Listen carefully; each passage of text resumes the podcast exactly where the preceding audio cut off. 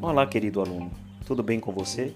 Eu sou o professor Ítalo Garrido e o tema do nosso podcast de hoje é a importância da competência comunicação para o sucesso pessoal e profissional. Iniciamos com uma reflexão. Você se considera um bom comunicador? Você acredita que a sua comunicação ela é assertiva e efetiva? É importante refletir que para termos êxito e sucesso, precisamos então aprimorar cada vez mais esta competência. E por falar em competência, a competência comunicação é uma das principais soft skills exigidas pelo mercado organizacional.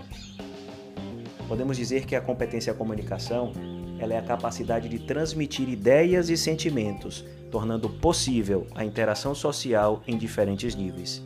Podemos dizer também que ela é a capacidade de transmitir informações e opiniões com clareza e objetividade.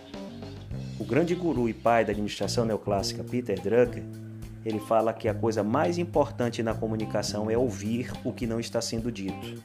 E você, o que acha disso?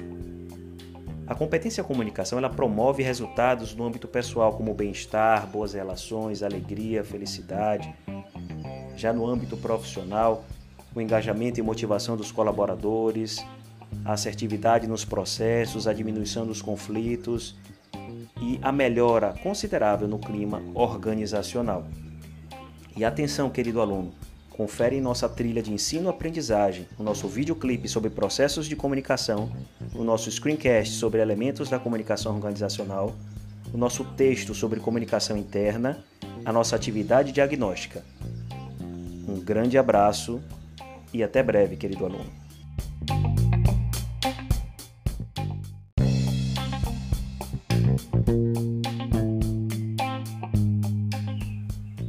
Olá, querido aluno. Tudo bem com você?